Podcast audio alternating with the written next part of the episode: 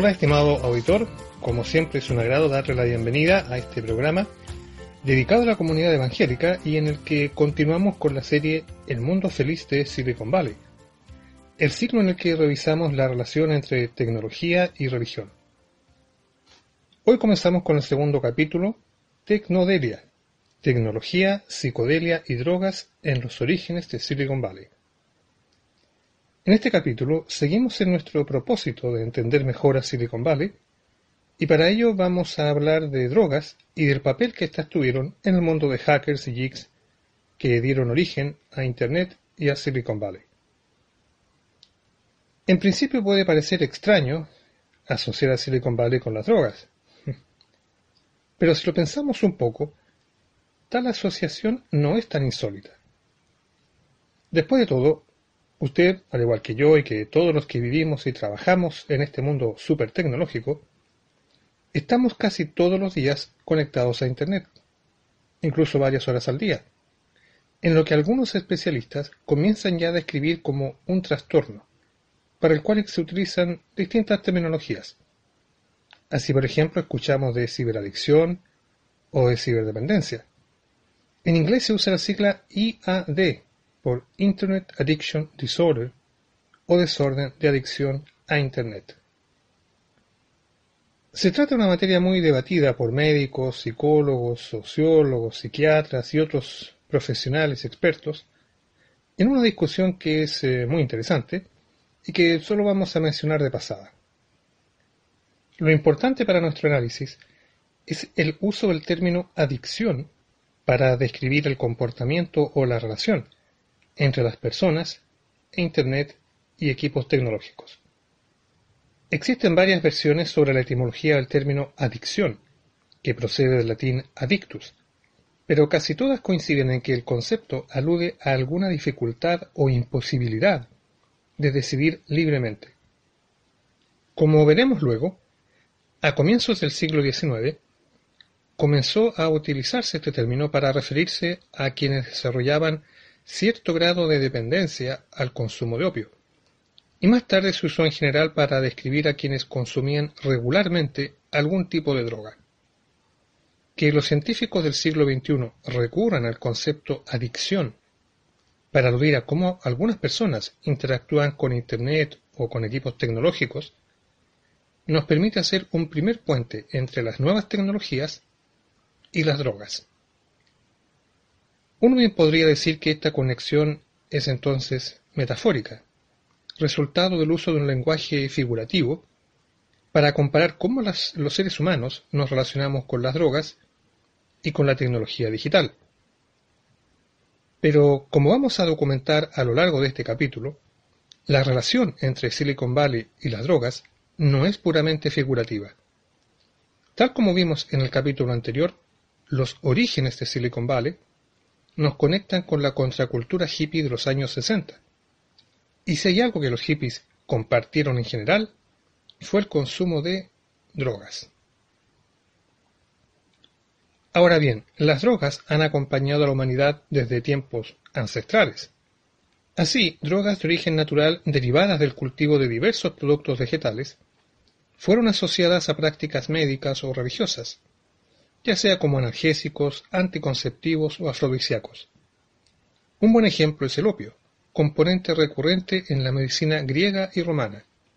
Homero ya alude al opio en la Odisea.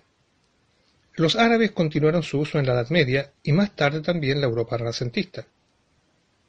En 1680 el doctor inglés Sydenham escribía Entre todos los remedios que ha complacido a Dios Todopoderoso dar al hombre para aliviar sus sufrimientos, Ninguno es tan universal y eficaz como el opio.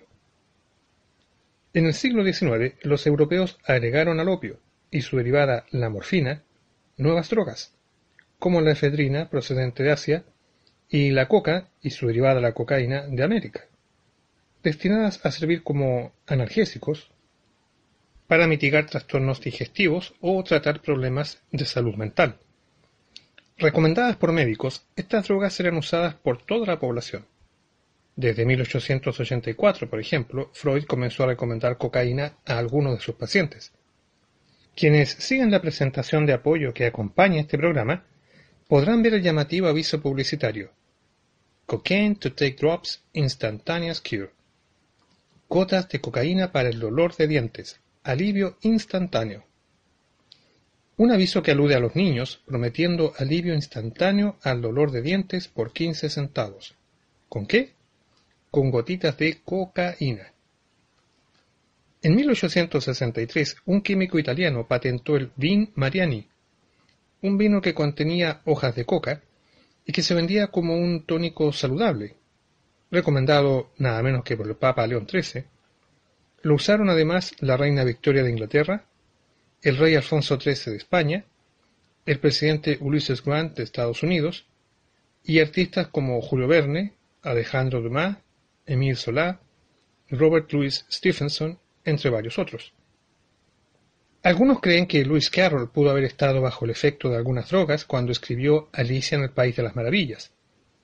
Fue tal el éxito de Bill Mariani que incluso en Estados Unidos, un farmacéutico, John Pemberton, creó en 1886 la Coca-Cola, una versión gringa de jarabe medicinal en base a la coca. Asimismo, tabletas de cocaína acompañaron las expediciones de Shackleton y Scott en la Antártica. En medio de esta atmósfera favorable a las drogas, es importante notar el caso del psicólogo y filósofo norteamericano William James, que a fines del siglo XIX experimentó con alcohol y óxido nitroso, y que resumió las vivencias místico-espirituales que le proveyeron estas sustancias en The Varieties of Religious Experience, un libro del año 1902. Pero claro, las drogas tienen su lado oscuro, y ya en el 1800 comenzó a popularizarse en inglés el término addiction. De hecho, Samuel Coleridge y Thomas de Quincy, dos celebridades de la literatura inglesa, vivieron el infierno de la adicción al opio a inicios del siglo XIX. Ya en el siglo XX, durante las guerras mundiales, las drogas se emplearon con otros fines. Los nazis, por ejemplo, usaron pervitina para potenciar el desempeño de los soldados en combate y también probaron con distintas drogas para perfeccionar las técnicas de interrogatorio de prisioneros en los campos de concentración siendo tristemente célebre el uso de la mescalina en Dachau. Tras la guerra, cientos de científicos del Tercer Reich fueron trasladados a Estados Unidos al amparo del proyecto Paperclip. Estos científicos fueron empleados por la OSS, Office of Strategic Services, interesada en aprender de la experiencia alemana en el uso de drogas para interrogatorios, es decir, con fines de inteligencia. Cuando más tarde la OSS se transformó en la CIA, esta última continuó la investigación con drogas. Se quería dar con una droga que ayudara a ablandar a una persona cuando es sometida a interrogatorios, la llamada Truth Drug o droga de la verdad, facilitando así la obtención de información y permitiendo además el brainwashing o lavado de cerebro, la CIA y el gobierno sospechaban que los soviéticos ya contaban con tales drogas, e incluso temían que tal vez las podrían estar usando contra prisioneros de guerra norteamericanos en Corea. Tras varios intentos fallidos, la CIA creyó hallar la solución en una nueva sustancia, el LSD. Importado desde Suiza, la CIA dio prioridad a la producción local y estableció programas de pruebas con universidades y profesionales de la salud. Así entra en esta historia el LSD. El LSD-25 o dietilamida de ácido lisérgico, que es su nombre técnico, es un compuesto que se extrae a partir de unos hongos que crecen en el centeno. Fue sintetizado por primera vez en 1938 por el químico suizo Albert Hoffmann en los laboratorios de la farmacéutica Sandoz. En 1943 y por accidente, Hoffman entró en contacto con una pequeña cantidad de LSD, y la experiencia que vivió fue tan impactante que resultó fundamental para que Sandoz clasificara al LSD como una droga psicoactiva e iniciara su comercialización como un agente de apoyo para tratamientos de psicoterapia. Para 1951 se habían publicado más de 100 artículos y en 1961 la cifra superaba ya los mil, en diversos idiomas como inglés, francés, alemán, japonés, ruso, etc. Obviamente el impacto más directo del LSD por aquel entonces fue en el mundo de la psiquiatría, en especial en enfermedades como la esquizofrenia, para la cual los tratamientos en uso en los años 50, como el electroshock o el psicoanálisis, no ofrecían mejora alguna para los pacientes. De ahí la esperanza puesta en el LSD, a lo cual habría que agregar la creencia de que el LSD era algo así como una comprobación empírica de la existencia del inconsciente. En 1949 tuvo lugar la primera importación privada de LSD a Estados Unidos, conforme a las indicaciones de Sandoz, como un producto de uso clínico para tratamientos psiquiátricos. Cuatro años más tarde, en abril del 53, la CIA comienza el proyecto MK Ultra, una operación encubierta en la que se financió a muchos psicólogos y psiquiatras para investigar el uso de la droga en voluntarios en universidades, centros de salud e investigación en todo el país. Se trata del mayor programa de control mental y de drogas llevado a cabo por la agencia durante la Guerra Fría. Entre los más destacados profesionales que trabajaron para la CIA bajo este programa estuvo Ewan Cameron, máximo dirigente de la psiquiatría norteamericana y mundial. La participación de Cameron ha sido objeto de fuerte crítica, tomando en cuenta que fue uno de los expertos que asesoró al Tribunal de Nuremberg para procesar, entre otros, a los nazis que hicieron experimentos con prisioneros durante la guerra. Todo en ironía, atendiendo a las pruebas con LSD que Cameron efectuó en voluntarios, muchos de los cuales nunca supieron que eran conejillos de India para un programa financiado por la CIA. Otro personaje igualmente polémico en la operación MK Ultra fue el capitán y ex espía Alfred Hubbard, quien se ufanaba de haber hecho que más de 6.000 personas probaran el LSD. Ahora bien, en paralelo a las actividades secretas de la CIA, hubo una importante corriente de profesionales e intelectuales que descubrieron el LSD y favorecieron su uso. Si usted ha visto los documentales que acompañan este ciclo, habrá notado la importancia del psiquiatra inglés Humphrey Osmond, quien lideró el primer equipo médico que introdujo el uso de mescalina y luego el LSD en un hospital psiquiátrico en Saskatchewan, Canadá. El proyecto, considerado pionero en su tipo, atrajo las miradas de todas partes del mundo, y entre los interesados se contaba el célebre escritor Aldous Huxley, quien escribió a Osmond para ofrecerse como voluntario. En mayo del 53, aprovechando su paso por Los Ángeles, Osmond visitó la casa de Huxley y lo asistió personalmente para una prueba con 0.4 gramos de mescalina, en una sesión que duró varias horas y que marcó una experiencia impactante para Huxley, como veremos luego. En un posterior intercambio epistolar entre ambos, Osmond acuñó el término psicodélico para referirse al LSD y la mescalina. El término procede de raíces griegas y se traduce etimológicamente como manifestación de la mente. Cuestión en línea con la creencia que mencionamos antes de que el LSD demostraba la existencia del inconsciente.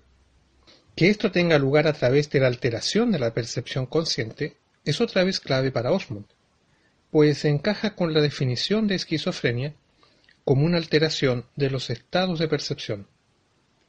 Así entonces, las sustancias psicodélicas permiten al especialista ponerse en el lugar del esquizofrénico, literalmente experimentar su mente, su mundo.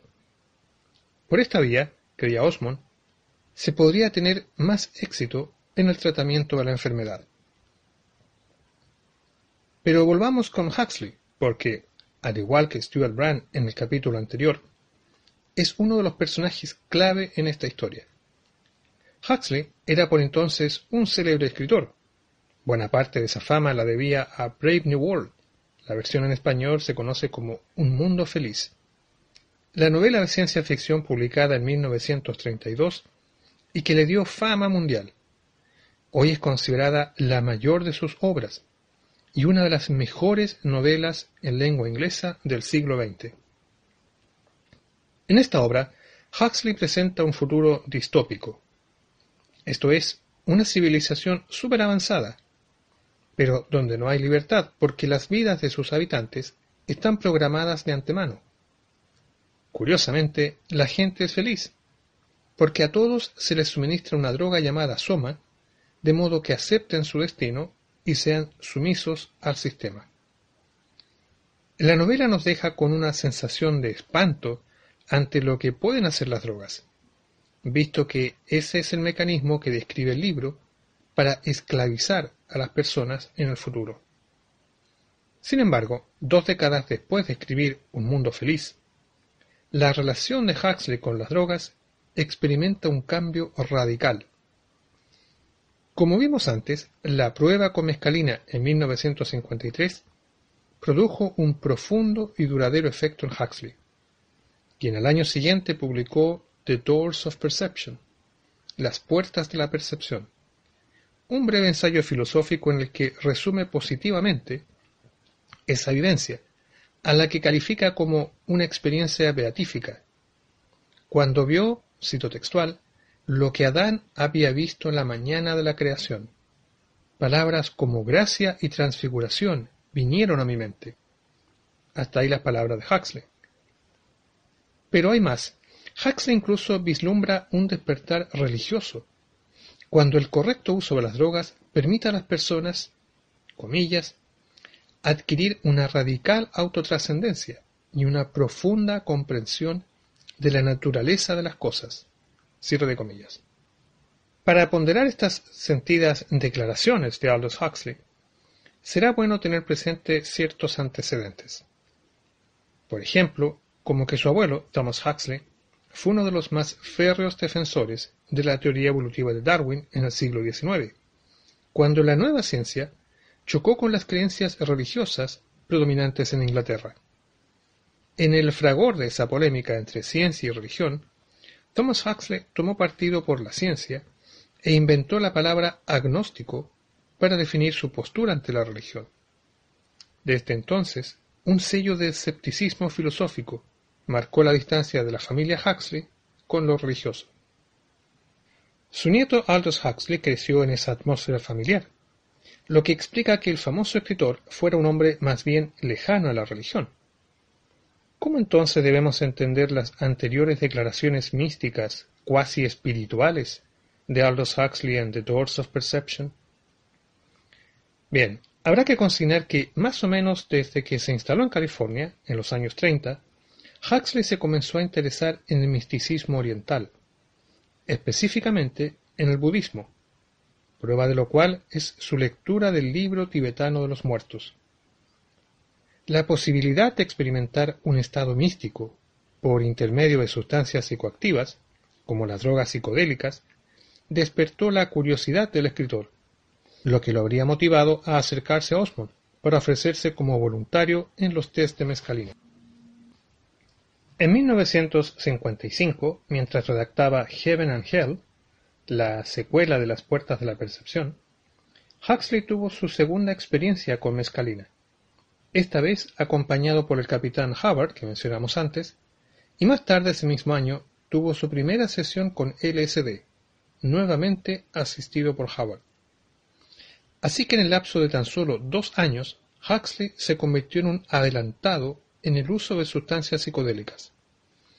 No ya con fines clínicos, Huxley no sufría patologías mentales, sino como una alternativa para ampliar la conciencia o lograr la iluminación, de acuerdo al lenguaje budista.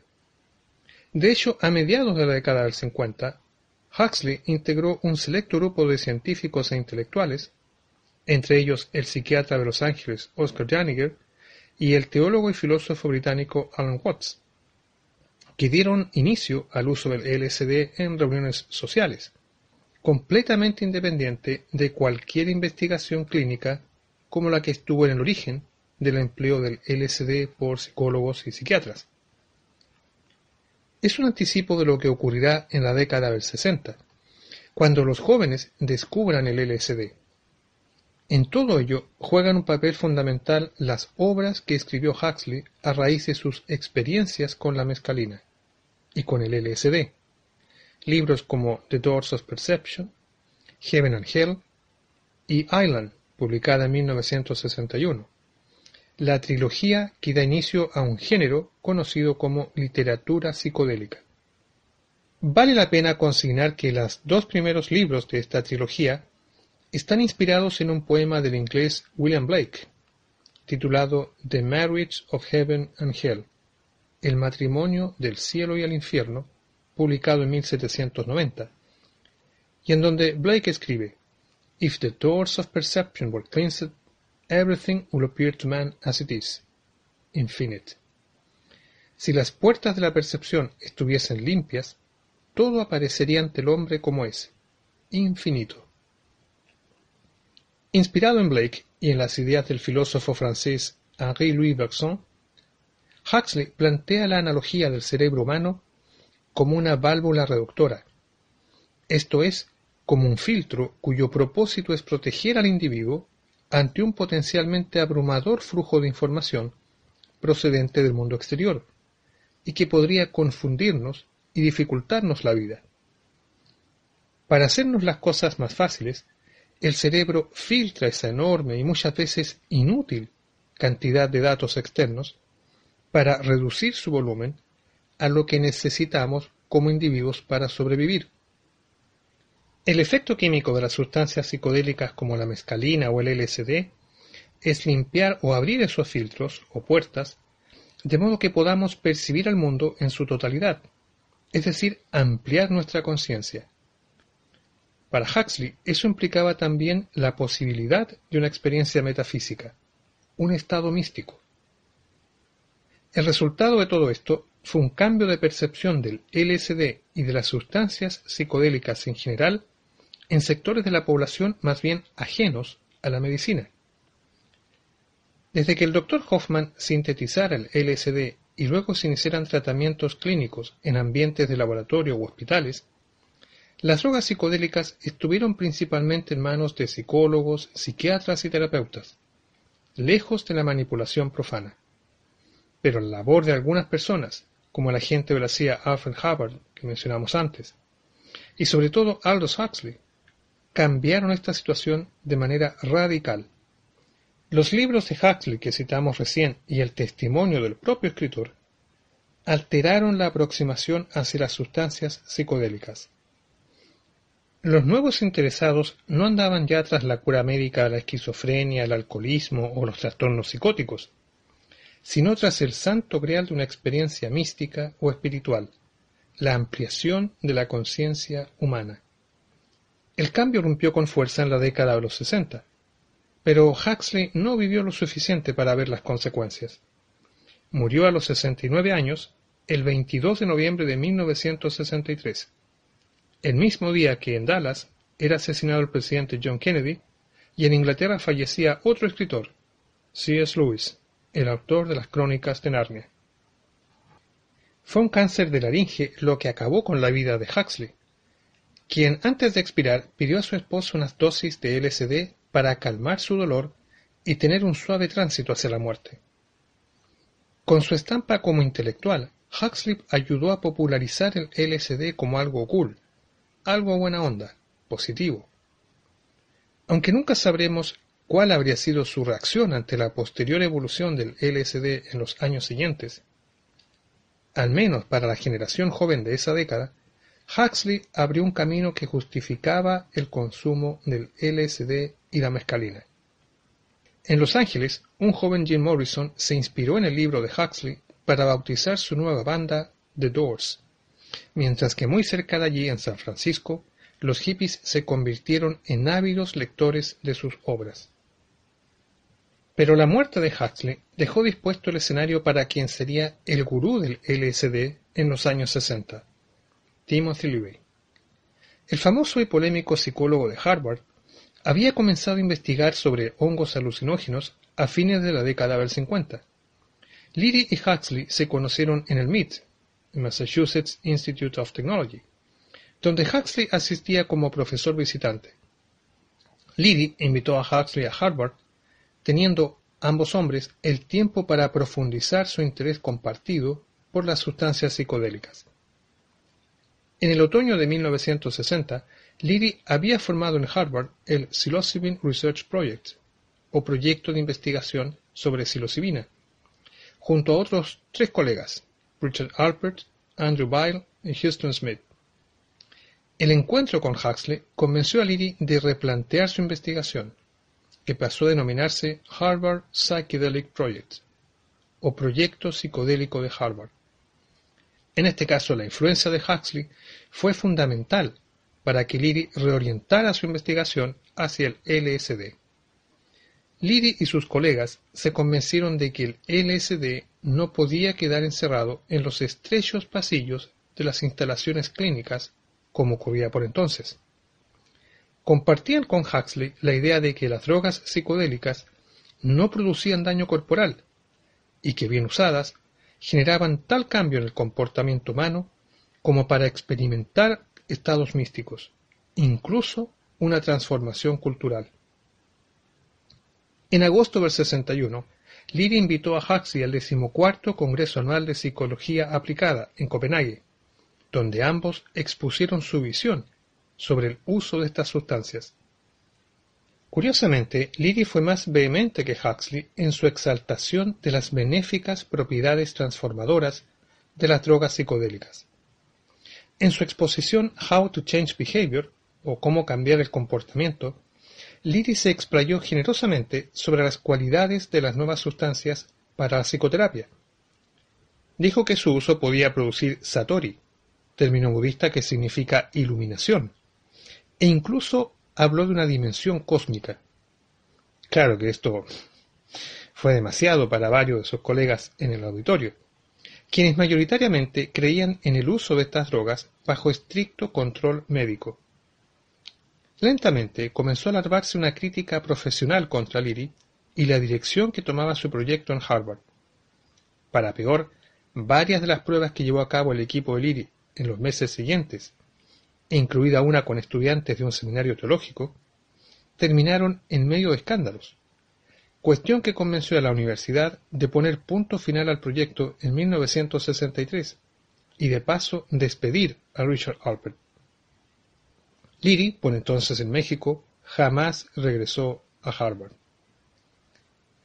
A partir de entonces, Leary inició una carrera mediática y de conferencista que lo convirtió en el rostro de la revolución psicodélica en curso en Estados Unidos. En 1964, Leary, Richard Alpert y Ralph Metzner publican The Psychedelic Experience, una suerte de guía para quienes se iniciaran en el uso de sustancias psicodélicas. El subtítulo del libro era muy decidor. Un manual basado en el libro tibetano de los muertos. Pese a su origen en una familia católica, Leary conectó su experiencia psicodélica con el misticismo oriental y en particular el budismo tibetano. Notar una vez más que los ideólogos de la psicodelia como Leary y la contracultura hippie compartían un mismo interés por las religiones asiáticas, como el budismo y el hinduismo, más en línea, según ellos, con esta ampliación de conciencia que el cristianismo. Pero volveremos sobre este aspecto religioso más adelante.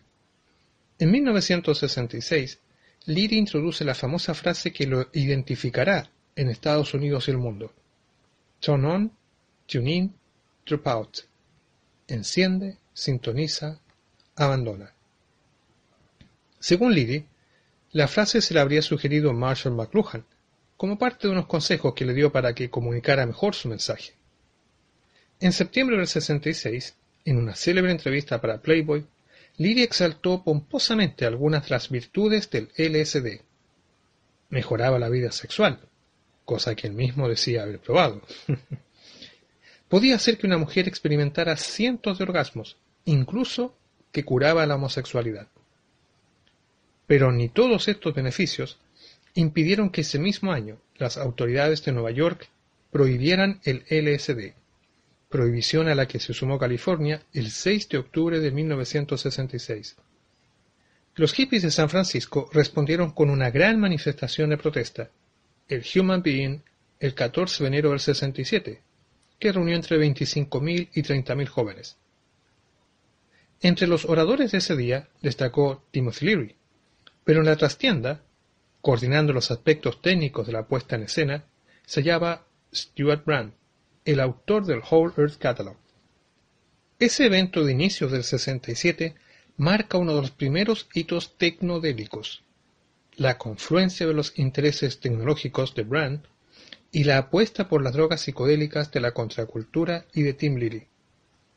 Con este amplio trasfondo de tecnología, budismo, hinduismo, LSD y música ácida, se hace más fácil entender, por ejemplo, la persistencia del budismo en Silicon Valley y en algunos de sus más conspicuos líderes, como Steve Jobs. Silicon Valley nos obliga a recorrer una larga historia, y una etapa de ella dice relación con las drogas de la contracultura de los 60. Comenzamos este capítulo hablando de la adicción a la tecnología, usando la metáfora de la tecnología como una droga. Pero a medida que avanzamos, descubrimos una conexión no ya metafórica, sino muy real entre la historia de Silicon Valley y las drogas. Así pues, ponemos término por hoy a nuestro viaje por el mundo de Silicon Valley, pero con el compromiso de que aún nos queda pendiente la segunda parte de este capítulo sobre tecnología y drogas. ¿Qué tal los videos y presentaciones? ¿Le han servido para entender esta historia y sus personajes? No olvide compartir sus impresiones y comentarios a teologíasyciencias.gmail.com o también visitar el sitio teologíasyciencias.blogspot.com y contactarnos en Twitter en arroba podcastic. Si Dios quiere, nos encontramos en el próximo episodio, siempre por este medio. Chao, gracias.